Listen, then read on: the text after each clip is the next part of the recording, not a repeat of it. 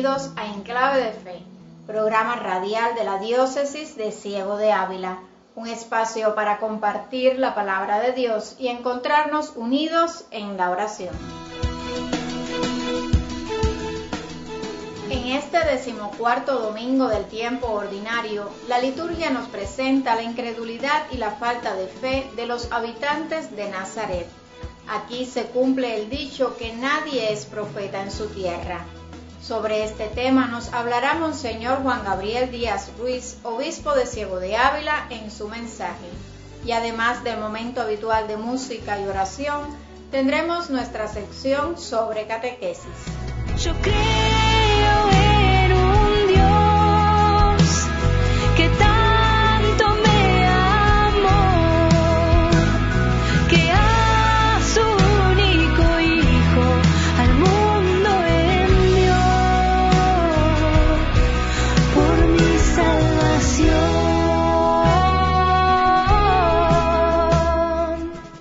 Amigos, continuamos nuestras catequesis para aprender más sobre nuestra fe. Hoy Randall Pineda nos invita a preguntarnos qué nos muestra Dios de sí cuando nos envía a su Hijo. Firmes en la fe,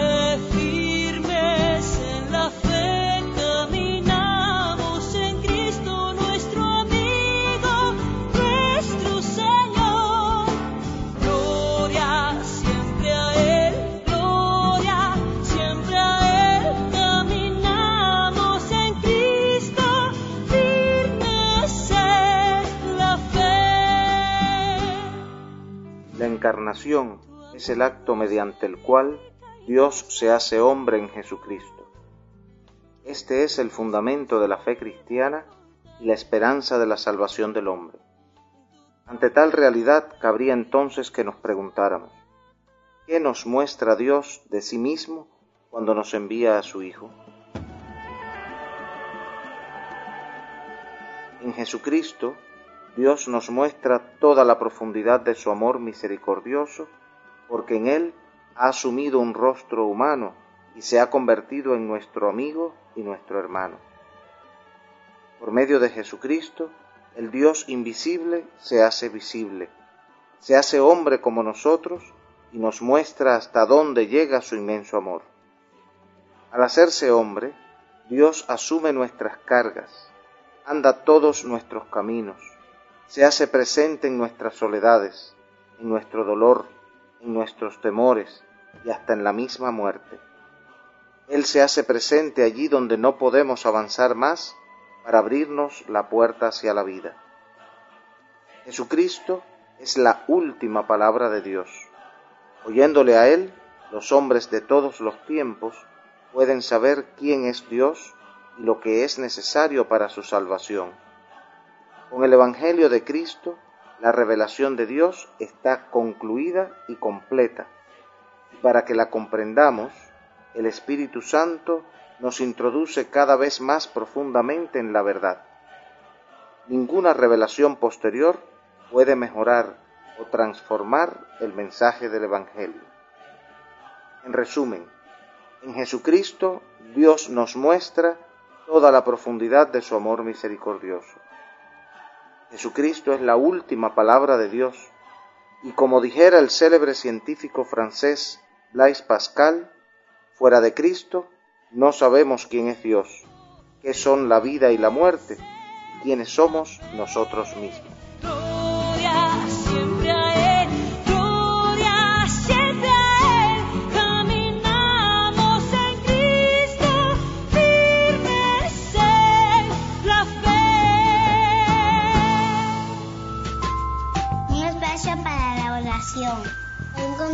Como iglesia para dejarnos guiar por la voz del pastor.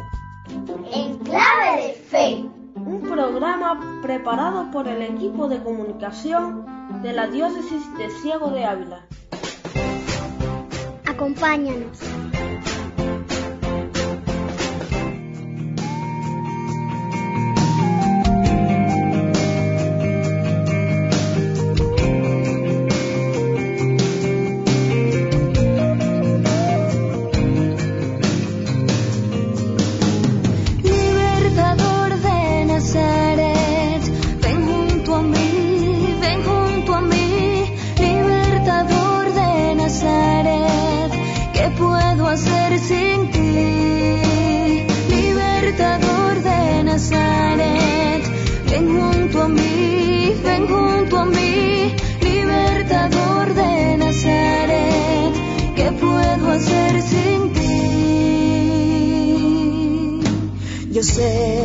Eres camino, que eres la vida y la verdad. Yo sé que el que te sigue sabe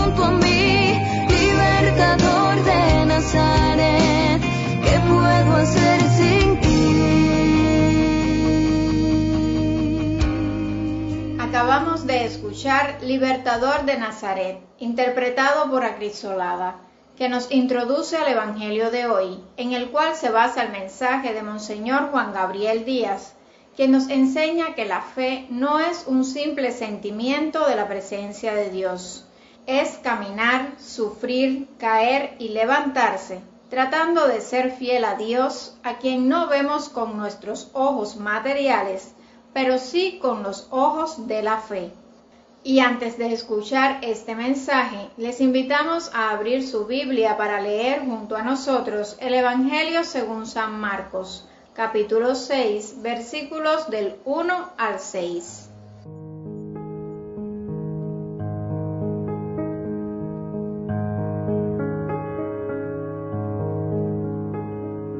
En aquel tiempo Jesús fue a su tierra en compañía de sus discípulos.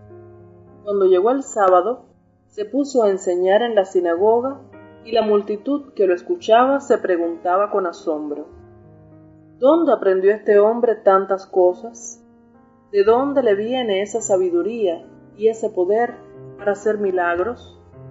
¿Que no es este el carpintero, el hijo de María, el hermano de Santiago, José, Judas y Simón? ¿No viven aquí entre nosotros sus hermanas? Y estaban desconcertados. Pero Jesús les dijo, Todos honran a un profeta, menos los de su tierra, sus parientes y los de su casa. Y no pudo hacer allí ningún milagro, solo curó a algunos enfermos imponiéndoles las manos, y estaba extrañado de la incredulidad de aquella gente. Luego se fue a enseñar en los pueblos vecinos.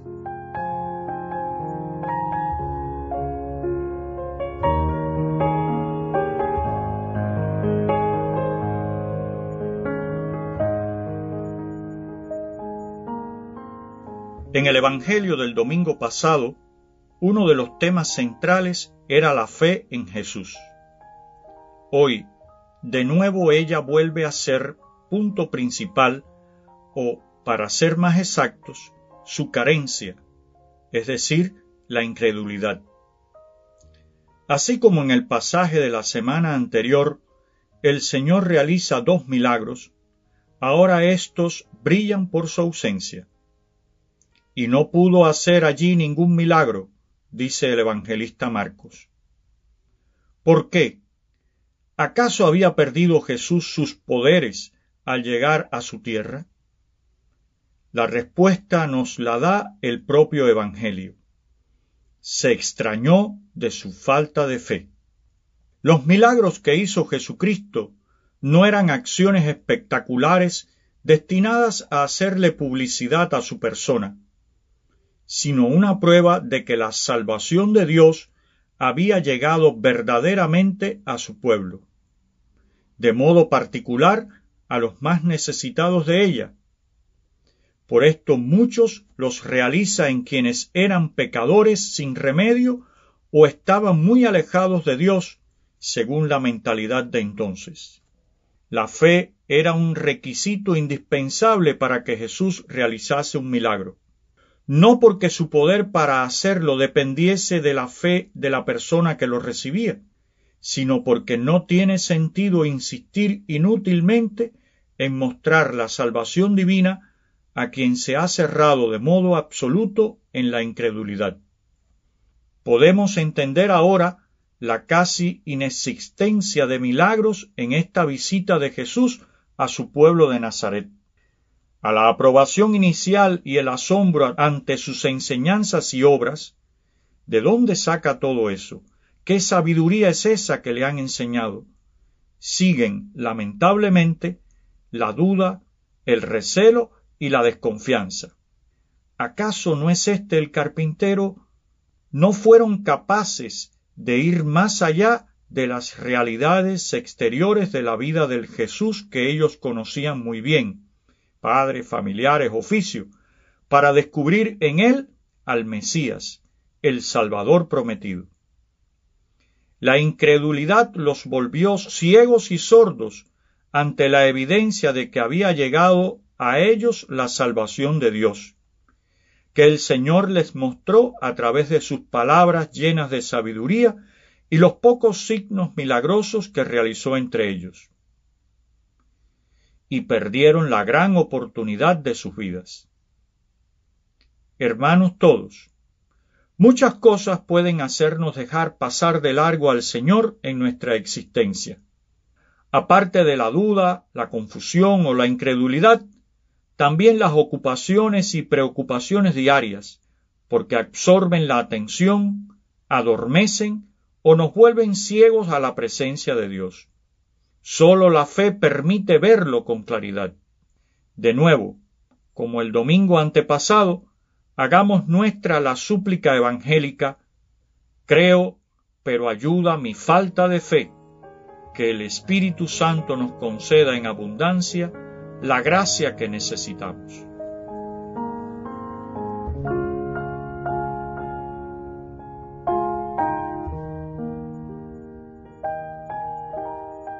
Como nos recuerda Monseñor, necesitamos pedir insistentemente la gracia de la fe, porque es un inmenso don de Dios que nos permite ver todos los acontecimientos de nuestra vida con otra mirada. Nos ayuda a descubrir a Dios en todas las cosas, en cada pequeño milagro que ocurre a nuestro alrededor. Esa fe se vive en la comunidad y en nuestra propia familia por ello, aprovechando que nos encontramos en la Jornada Nacional de las Familias, nos unimos llenos de fe y confianza en Dios a una familia de Cunagua que guiará el momento de oración. Pidamos que Dios ilumine los momentos de oscuridades y desesperanzas que como nación estamos viviendo.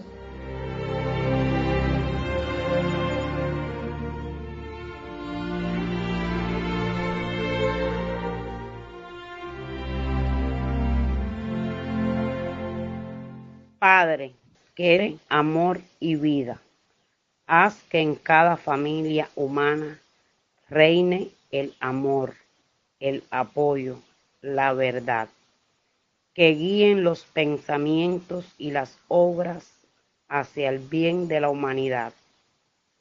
Haz que el amor se demuestre más fuerte que cualquier debilidad y cualquier crisis.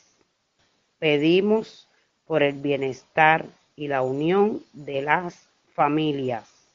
Padre nuestro que estás en el cielo, santificado sea tu nombre, venga a nosotros tu reino, Hágase tu voluntad en la tierra como en el cielo.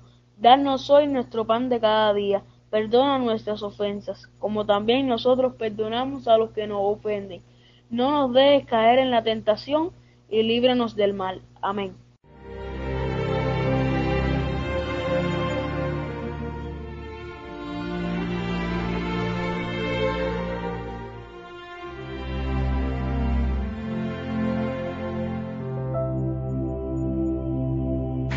Dice la Biblia que el que encuentra un amigo encuentra un tesoro.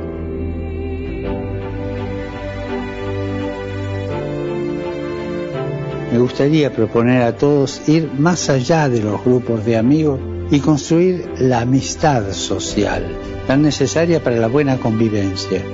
Reencontrarnos especialmente con los más pobres y vulnerables. Están en las periferias.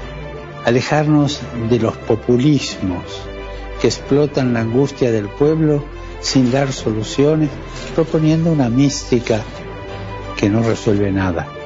Huir de la enemistad social que solo destruye y salir de la polarización.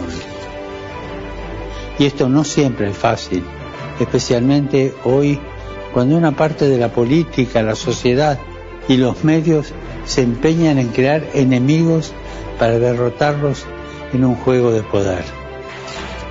El diálogo es el camino para mirar la realidad de una manera nueva, para vivir con pasión los desafíos de la construcción del bien común.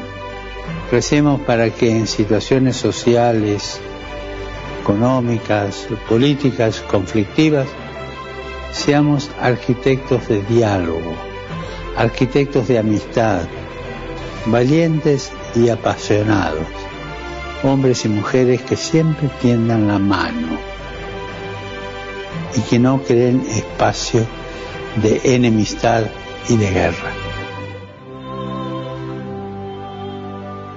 Escuchábamos al Papa Francisco, quien nos presentó su intención de oración para este mes de julio. Una diócesis que en 25 años ha hecho presente el reino de Dios en Ciego de Ávila.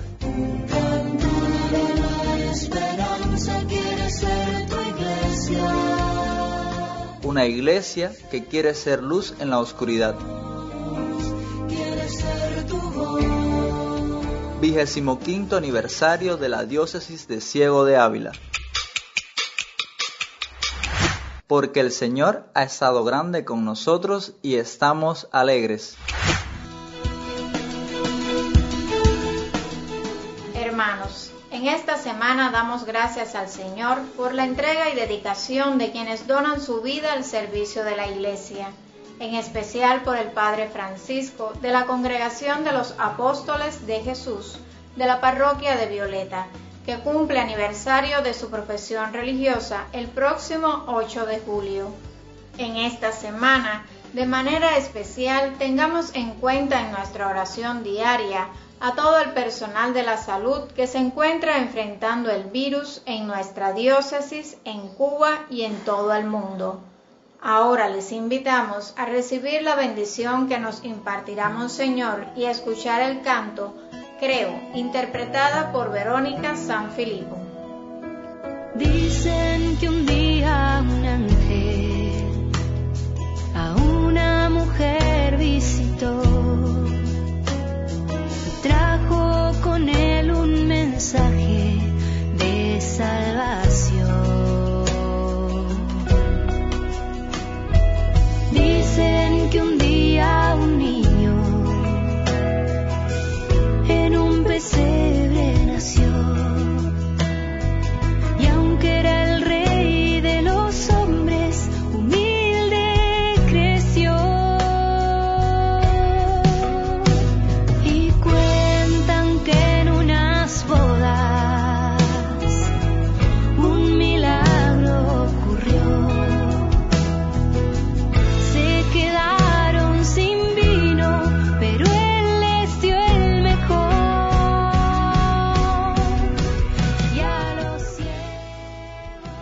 Recuerda, Dios camina en nuestra historia, puede hacerse presente en cualquier acontecimiento de ella.